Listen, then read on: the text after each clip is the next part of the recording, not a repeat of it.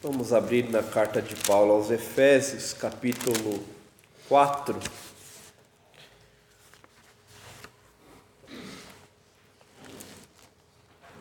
Versículos de 1 a 6.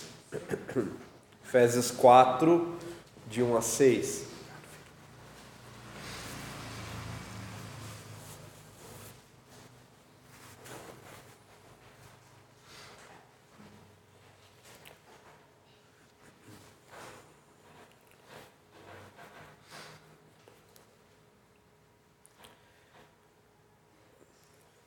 Assim nos diz a palavra do Senhor. Rogo-vos, pois, eu, o prisioneiro do Senhor, que andeis de modo digno da vocação a que fostes chamados, com toda a humildade e mansidão, com longanimidade, suportando-vos uns aos outros em amor, esforçando-vos diligentemente por preservar a unidade do Espírito no vínculo da paz. Há somente um corpo e um Espírito, como também foste chamados numa só fé, como também foste chamados numa só esperança da vossa vocação. Há um só Senhor, uma só fé, um só batismo, um só Deus e Pai de todos, o qual é sobre todos e age por meio de todos e está em todos. Amém. Vamos orar, meus irmãos, neste instante.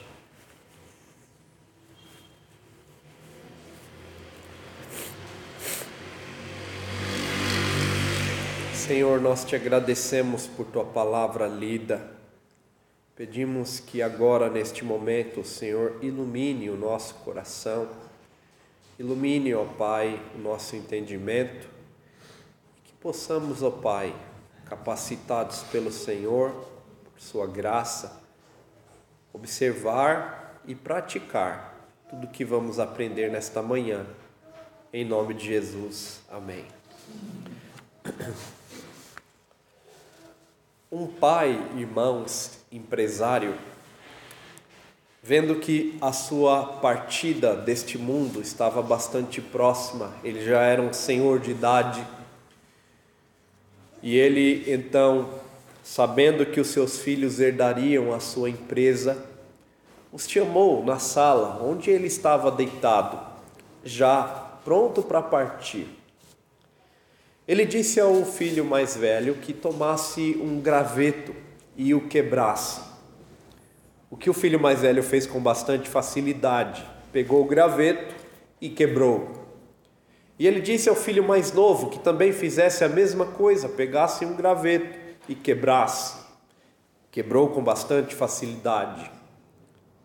O pai então pediu que os dois filhos pegassem agora gravetos que estavam unidos por um cordão, vários gravetos unidos e amarrados por um cordão.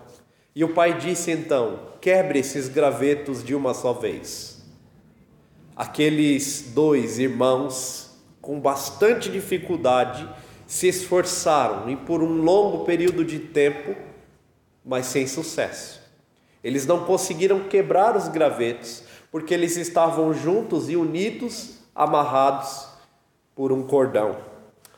O pai então explicou àqueles filhos que era assim que eles deveriam viver porque a empresa que seria herdada por eles deveria ser herdada por filhos que faziam as coisas juntos e não desunidos. Se desunidos permanecessem, o pai disse, a empresa, em um curto período de tempo, ela irá falir, porque vocês não terão força para sustentá-la. Meus irmãos, Paulo, aqui no texto que acabamos de ler, ele é como esse pai que chama os seus filhos e os orienta, os ordena a que vivam em unidade. Aqui, a partir deste capítulo, nós vemos que o apóstolo Paulo, ele exorta os crentes a uma vida de unidade. Ou seja, ele está exortando os crentes a viverem a unidade cristã. É isso que Paulo vai ensinar do capítulo 4 versículo 1, e ele vai prosseguir com este ensino até o versículo 16 do mesmo capítulo. Paulo quer que a igreja viva em unidade. E aqui, irmãos, nós precisamos recapitular e entender o que Paulo já ensinou em capítulos anteriores. No primeiro capítulo, Paulo falou sobre o plano redentor de Deus que Deus havia projetado na eternidade. Deus, na eternidade, esboçou um plano glorioso de salvar homens que ele havia escolhido por meio da morte e ressurreição de Cristo. Estes homens estavam mortos em pecados e delitos, como Paulo ensinou no capítulo 2, e Deus, pela graça, deu vida a eles. Paulo também ensinou no capítulo 2 que estes crentes, judeus e gentios, foram unidos em um só corpo, que Paulo chama de o corpo de Cristo, a igreja. Judeus e gentios, então, eles estavam unidos em um só corpo, que é a igreja. Paulo diz que ele era ministro deste, que ele chama de mistério de Cristo. Deus chamando gentios e unindo-os com judeus em um só corpo. Paulo até ora para que esse plano glorioso, a partir do versículo 14, seja compreendido de modo profundo pelos crentes a quem ele escreve essa carta. Paulo está preocupado, irmãos, com a união da igreja, com a unidade da igreja. E por isso, no capítulo 4, onde depois de haver ensinado bastante doutrina, Paulo, agora, como que uma dobradiça de sua carta, ele começa a ensinar os crentes como viver à luz da doutrina que ele já havia ensinado nos primeiros três capítulos. Por isso, aqui hoje, irmãos, nós vamos aprender sobre como Paulo ele exorta os crentes a andarem de modo digno da eleição, preservando a unidade cristã planejada por Deus para a sua igreja. Deus planejou essa unidade. E à luz da unidade essencial e confessional da igreja. É isso que Paulo nos ensina aqui neste capítulo. Em primeiro lugar, então, a fim de que os crentes vivam a unidade cristã, Paulo começa exortando os crentes a que andem de modo digno da vocação, do chamado. Deus chamou os crentes. E agora Paulo diz: andem de modo digno deste chamado. Deus chamou vocês com um propósito. Andem de modo digno deste propósito. É bastante interessante aqui que nós podemos observar que o maior desejo de um encarcerado, qual seria? Qual seria o maior desejo de um encarcerado? É, é ficar solto, é a liberdade. Ele quer ver de modo livre o pôr, o nascer do sol e o pôr do sol. Ele quer de modo livre levar a família para chupar um sorvete. Ele quer de modo livre tomar refrigerante com a família. Ou quem sabe ir ao McDonald's, ao shopping. Ele quer a liberdade. Todo encarcerado quer a liberdade. Vocês se lembram que Paulo está encarcerado aqui. Ele diz que ele é o prisioneiro do Senhor. E a causa pela qual, ou a razão pela qual ele está encarcerado, é porque ele é servo do Senhor. Ele é servo do Senhor e por isso ele está preso. Mas note, irmãos, que, como um preso, um encarcerado, Paulo podia pedir à igreja: orem pela minha libertação. Em outro momento, ele vai pedir isso aos filipenses, mas ele quer ficar livre para pregar o evangelho. Aqui, no entanto, Paulo não pede que os crentes orem pela liberdade deles, dele. Paulo não quer que os crentes orem para que Paulo seja em breve livre da prisão. Não. O rogo, o pedido de Paulo aqui é diferente.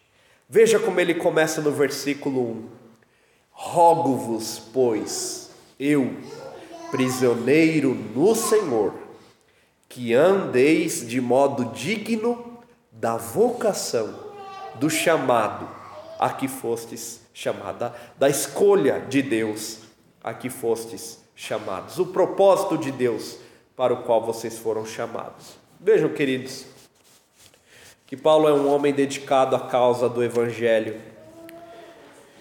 Ele era ministro de fato do Evangelho. Ele mesmo se identificou como ministro de Cristo, ministro do Evangelho.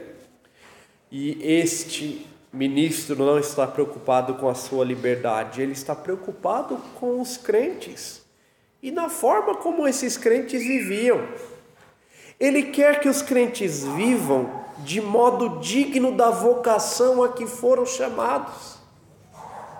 Deus escolheu vocês, Deus chamou vocês. Nós vimos isso nos primeiros capítulos. E Paulo diz: agora vivam de modo digno dessa escolha, deste chamado. Vivam dignos deste chamado, desta escolha. E agora ele vai ensinar como os crentes podem andar de modo digno desta vocação. Ele começa dizendo: andem com toda humildade e mansidão. Como é que nós podemos então andar de modo digno desta vocação, deste chamado?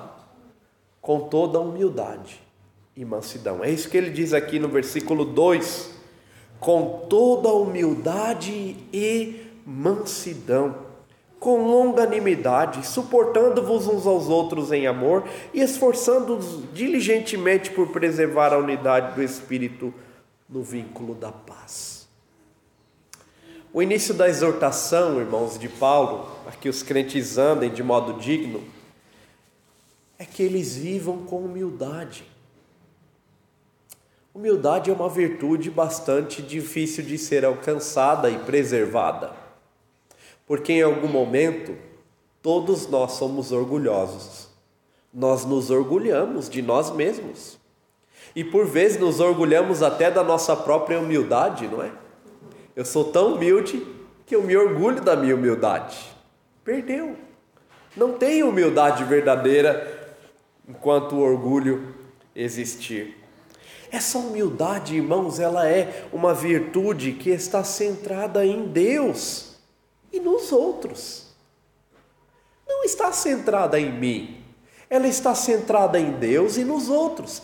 Aliás, a humildade nos ajuda a cumprir o resumo dos dois grandes, dos dez mandamentos, que é amar a Deus sobre todas as coisas e amar ao próximo como a nós mesmos. A humildade, ela nos habilita e nos capacita a amar a Deus sobre todas as coisas, inclusive sobre nós mesmos, e amar ao próximo como a nós mesmos. A humildade, ela está centrada em Deus e centrada nos outros. A humildade, irmãos, ela resulta de um desejo de amar e glorificar a Deus, em lugar de agradar e glorificar a mim mesmo.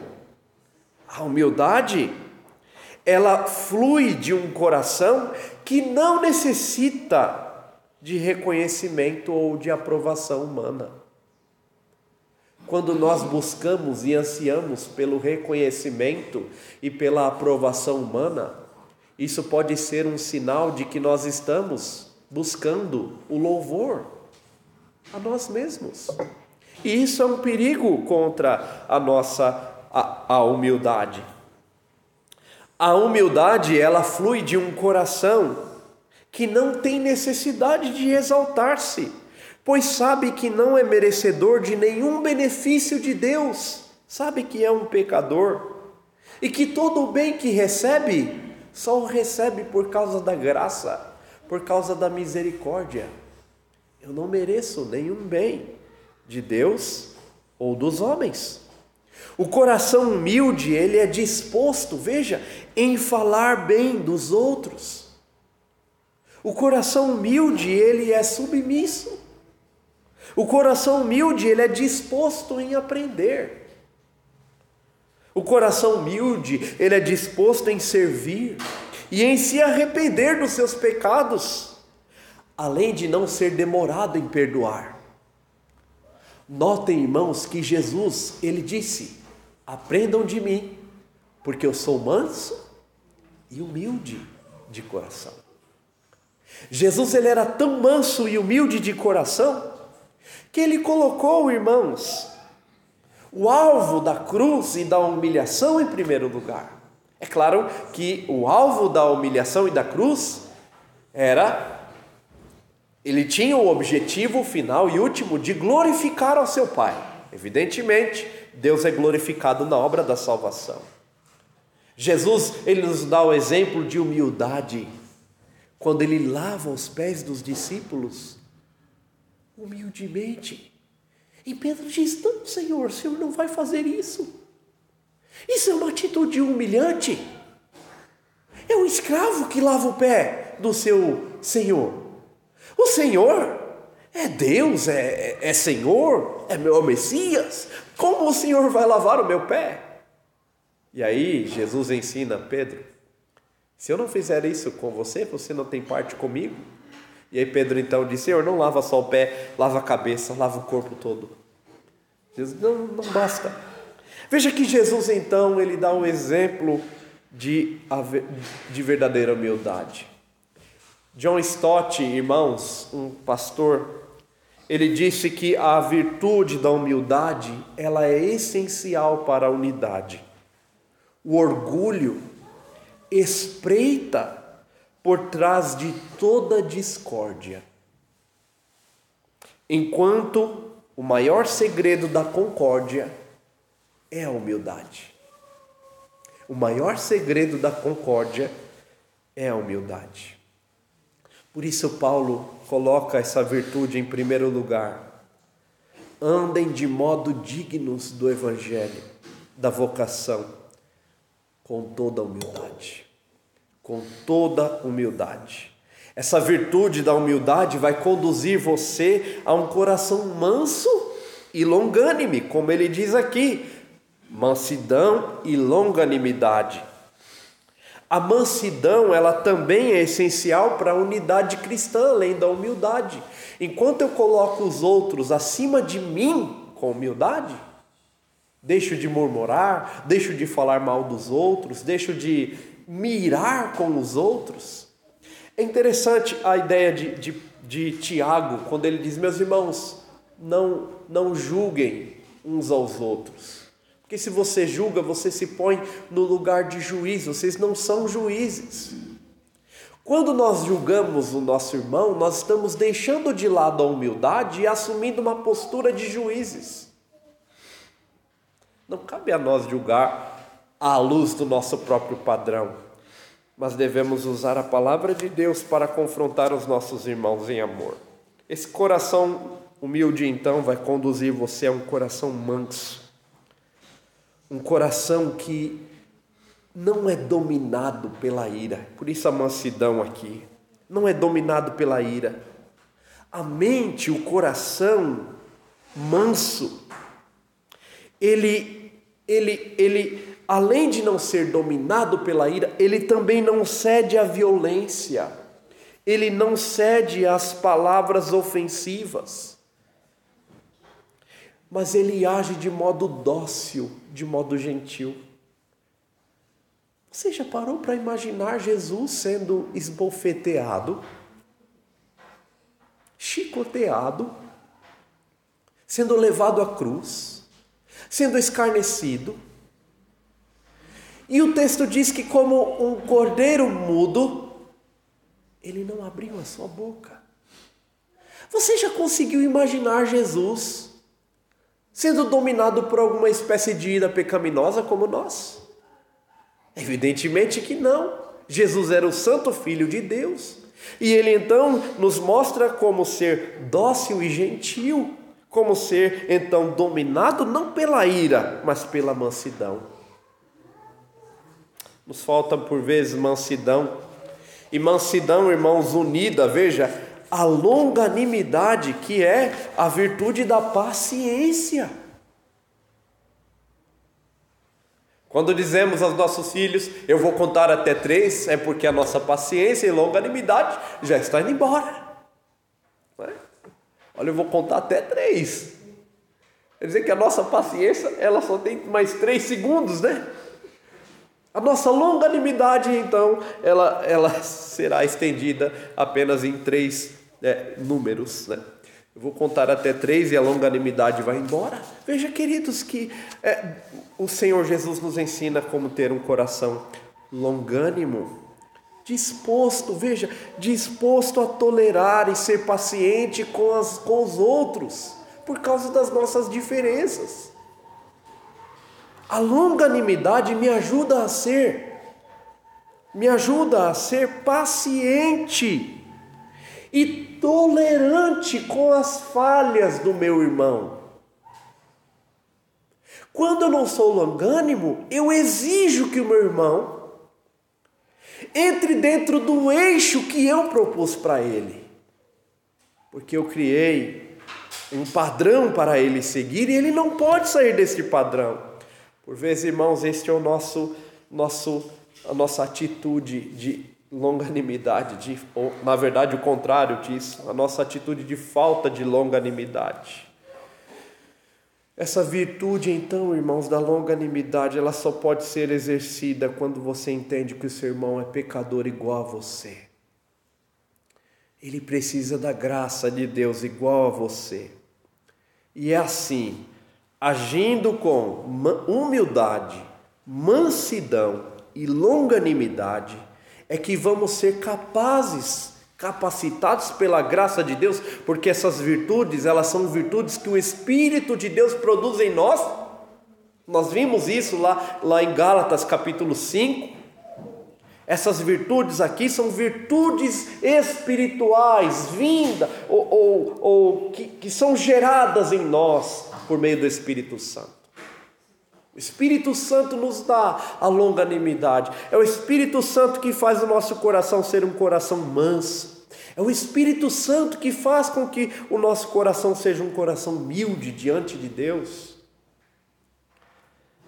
E quando, irmãos, somos dirigidos pelo Espírito Santo e pela graça de Deus, nós somos capazes, então, veja os outros dois é, verbos usados por Paulo aí no versículo 2 suportando-vos uns aos outros em amor. Se eu não sou humilde, se eu não sou manso, se eu não sou longânimo, dificilmente eu vou suportar o meu irmão em amor. Eu não vou suportar olhar para ele. Eu não vou suportar ver, ouvir a voz do meu irmão. Eu não vou suportar viver em comunhão com ele. Quando Paulo diz, a fim de que vocês vivam de modo digno da vocação, porque Deus chamou vocês para serem unidos, para serem um corpo, para serem uma igreja, a fim de que vocês atinjam e vivam de modo digno deste chamado de Deus, vivam em humildade, mansidão e longanimidade e suportem uns aos outros em amor. E se esforcem, veja no versículo 3, Paulo diz: se esforcem diligentemente. Essa palavra diligentemente aqui tem um sentido de zelo. De zelo. E eu sei aqui, irmãos, que nós somos zelosos em muitos aspectos da vida. Nós somos zelosos. Mas o apóstolo Paulo aqui ele diz: se esforcem com todo o zelo possível para preservar, veja, preservar a unidade do Espírito no vínculo da paz. O que nos une é o Espírito Santo. Ele nos une em um vínculo que Paulo chama aqui de um vínculo da paz. E nós, como crentes, precisamos, irmãos, nos esforçar, veja, com zelo com zelo para preservar essa paz dentro da igreja, dentro do corpo de Cristo. Quando abandonamos, irmãos, a humildade, a mansidão e a longanimidade, pouco importa suportar o irmão em amor, pouco importa preservar a unidade do corpo de Cristo. Paulo diz: vocês devem viver de acordo com o evangelho que vocês foram chamados. Isso ele vai mostrar aqui que esta união ela pode ser corrompida, então. Se você não suporta e se você não se, se esforça, essa união ela pode ser corrompida. Veja, por vezes, porque nutrimos um espírito orgulhoso, Nutrimos um espírito orgulhoso, nutrimos um espírito iracundo, cheio de justiça pessoal. Esse espírito então faz com que você viva, não viva, na verdade, em paz com o seu irmão, faz com que você difame o seu irmão, faz com que você ache e, e acredite ser mais justo do que ele. Por isso que nós julgamos os nossos irmãos, porque nós nos achamos mais justos do que eles. Por vezes nós não agimos à luz da palavra. Veja, picuinhas, dissensões, falta de comunhão são a marca de um coração que não entendeu o propósito de Deus para a sua igreja. Às vezes nós não toleramos nada. Às vezes somos incapazes de evitar esse tipo de atitude de picuinha, de dissensão, de ira, de discórdia. Às vezes, irmãos, nós não fazemos esforço diligente, aqui como Paulo diz, em tolerar coisas insignificantes. Insignificantes. E assim nós não agimos com humildade, mansidão e longanimidade. Assim nós não agimos com amor, assim não agimos com zelo para preservar o vínculo da paz. Quantas vezes você já difamou seu irmão? E quantas vezes você já orou por ele? Isso mostra que você pode estar mais próximo ou mais distante do propósito de Deus para a igreja dele. Se você tem agido de modo não humilde ou de modo orgulhoso, se você não tem seguido o caminho da mansidão e da longanimidade, então se arrependa, peça perdão a Deus, peça que Deus tenha misericórdia de você e peça que Deus use você como bênção na vida da igreja dele, para preservar a unidade. Irmãos, o que Paulo ensina aqui é que é, é simplesmente inaceitável que crentes vivam desunidos, sem um falar com o outro, sem um olhar no olho do outro ou no rosto do Isso é indizível para a igreja de Cristo. Se vivemos assim é porque não entendemos ainda o propósito de Deus para a igreja dele. Isso é evidente, irmãos, que por vezes nós vamos ter mais afinidade com uns. Isso não é isso que Paulo está dizendo aqui. É evidente que nós vamos ter mais afinidade com uns, menos afinidade com outros, mas isso não significa que eu não possa viver em comunhão com aquele que eu tenho menos proximidade. Deus quer a unidade da sua igreja. E veja que esta unidade, irmãos, ela está enraizada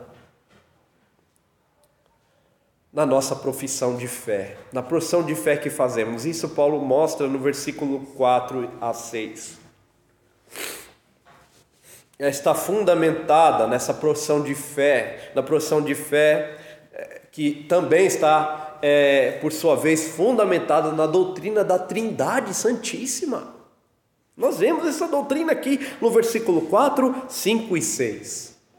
A palavra um e uma elas aparecem sete vezes nesses três versículos, sete vezes. Veja que Paulo diz: há um corpo, ele diz um espírito, numa só esperança, um só Senhor, uma só fé, um só batismo, um só Deus e Pai de todos. Veja, sete vezes a palavra um aparece. Quer dizer que a unidade que professamos, ela deve ser refletida na nossa vida de comunhão uns com os outros. Aqui nós vemos a importância também dos credos e confissões. Paulo faz uma confissão aqui, um credo, né? A um só corpo. Veja, Paulo está dizendo que a igreja deve entender que crentes foram unidos em um só corpo. Crentes foram unidos em um só corpo, de tal forma, irmãos, que não deve haver mais grego ou judeu, não deve haver mais circuncidado e incircuncidado, bárbaro ou cita, escravo ou livre. Todos são unidos em um só corpo, a igreja de Cristo. E Paulo diz que essa união, esta união deve ser preservada a um só corpo e um só espírito. E Paulo ensina que nós fomos unidos neste corpo pelo Espírito que foi derramado sobre nós.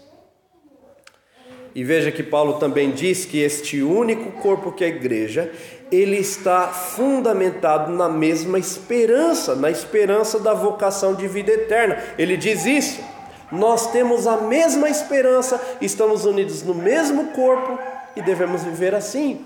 É a esperança de vida eterna. Veja no capítulo 1, versículo 18.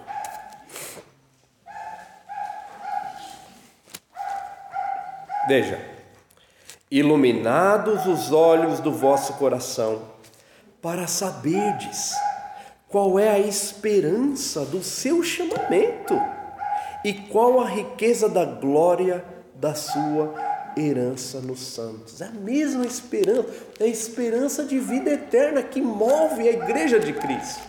Unida em um só corpo, debaixo da mesma esperança, vivendo de, é, sobre o mesmo propósito. Paulo também diz que há um só Senhor, uma só fé e um só batismo no versículo 5. O Senhor aqui é Jesus Cristo. A única fé é a fé exercida em Jesus Cristo, o Senhor. Os crentes de Éfeso, eles foram selados com o Espírito Santo quando creram na mensagem que ouviram, lá em, Efésios capítulo 1, versículo 13. Quando eles creram, eles depositaram a fé na mensagem e em Cristo, eles foram selados com o Espírito Santo. E assim foram batizados. Por isso, Paulo diz: há um só batismo. Aqui, irmãos, nós precisamos entender que Paulo não está dizendo que os crentes não podem ser batizados, ou na verdade, não, é, as pessoas não possam ser batizadas mais de uma vez. O que significa aqui é que existe um único batismo bíblico. É isso que Paulo está ensinando. Batismo em nome do Pai e do Filho e do Espírito Santo. É isso que Paulo está dizendo. Um só batismo. Por que eu preciso explicar isso? Porque às vezes nós recebemos membros, é, irmãos, que abraçaram a fé oriundos de igrejas que não são consideradas igrejas genuínas, por exemplo, a igreja católica. Quando as pessoas vêm de uma igreja católica, elas receberam um batismo que é bastante semelhante ao nosso, mas é o batismo em nome do Pai, do Filho e do Espírito Santo. E batizamos de novo essas pessoas. Por quê? A Bíblia diz que é um só batismo, é verdade que a Bíblia está dizendo é que existe somente um batismo bíblico aceitável diante de Deus. Quando recebemos uma pessoa que vem de uma igreja, de uma denominação que não é, é genuinamente evangélica, ela é recebida por meio do batismo, que a identifica agora com a igreja onde ela está é, adorando e servindo a Deus. O batismo vai identificar ela com aquela fé, a fé que aquela igreja professa. Vai identificar ela com aquele corpo de, de doutrinas que a igreja professa. No nosso caso, as doutrinas reformadas.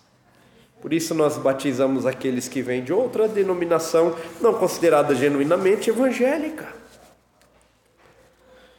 E por fim, Paulo diz que existe um só Deus e Pai soberano sobre todos. No versículo 5, ele, no versículo 6, ele diz: Um só Deus e Pai de todos, o qual é sobre todos e age por meio de todos e está em todos. A ideia aqui é que Paulo está ensinando que só existe uma família, não existem duas.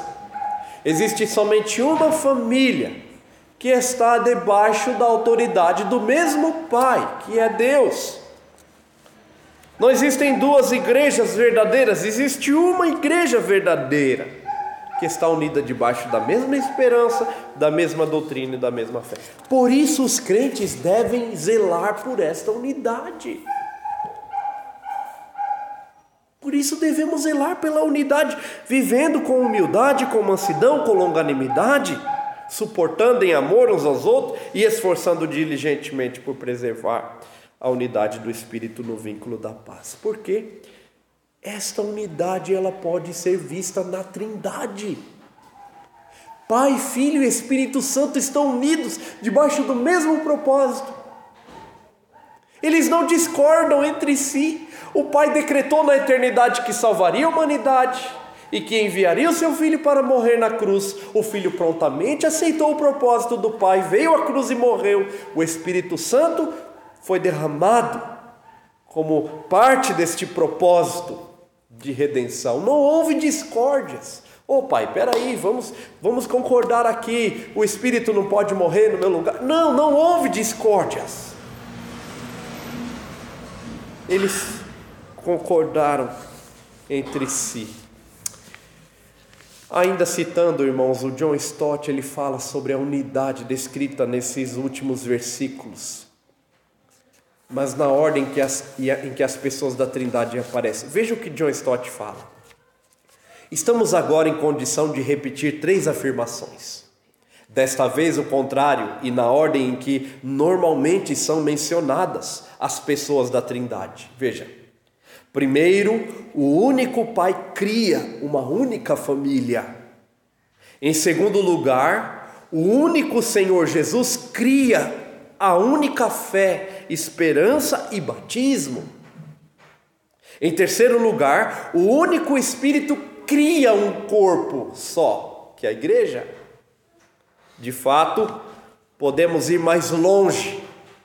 Devemos afirmar que só pode haver uma família cristã, apenas uma fé cristã apenas uma esperança em um único batismo e um só corpo cristão. Não existem duas igrejas verdadeiras, somente uma.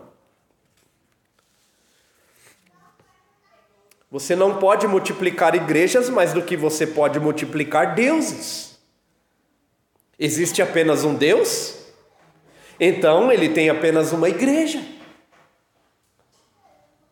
É a unidade de Deus inviolável? Então, assim também é a unidade da igreja, ela não pode ser quebrada, repartida, dividida. A igreja verdadeira, ela está unida. A união desta igreja, ela é indestrutível quanto à unidade do próprio Deus. Se Deus não pode, na sua unidade, ser destruído separado, a igreja também não pode, não deve. Por isso, irmãos, nós devemos refletir nesta manhã sobre como temos nos esforçado para preservar esta unidade, a unidade da igreja.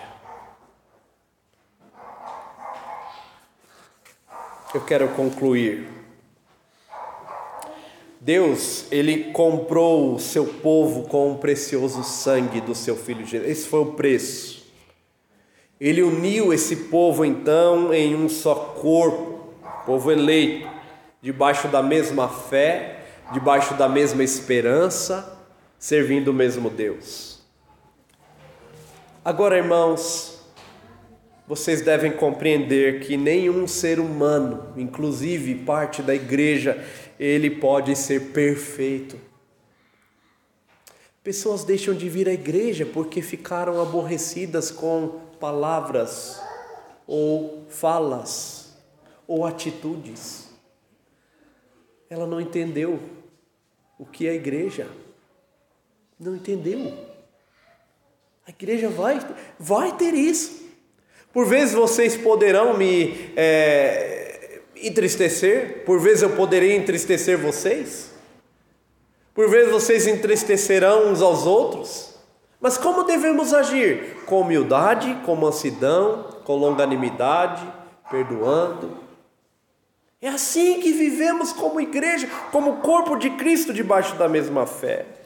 Por isso, irmão, você poderá sim ser decepcionado e frustrado com atitudes de alguns irmãos.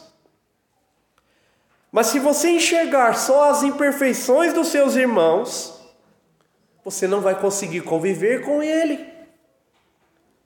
É necessário que você enxergue as imperfeições dos seus irmãos com humildade, não se colocando acima deles, mas dizendo e, e, e, e tendo a certeza de que ele também poderá ser entristecido por você. Não se coloque acima do seu irmão. Conte com a graça divina para que você viva em paz com ele. Por fim, não se concentre na falha dos seus irmãos. Entenda que Deus preserva a sua igreja por meio do Espírito no vínculo da paz. E peça a Deus então graça a você para suportar o seu irmão em amor. É assim que vamos viver, debaixo da unidade da fé, como igreja, como corpo de Cristo. Que Deus nos ajude, irmãos, e nos capacite a agir assim. Amém. Vamos orar? Senhor, te louvamos por tua palavra e pedimos misericórdia por nós, misericórdia a nós porque por vezes, Senhor, falhamos, agimos de modo não agradável ao Senhor, não bíblico. Reconhecemos as nossas falhas e pedimos ao Senhor perdão, em nome de Jesus. Amém.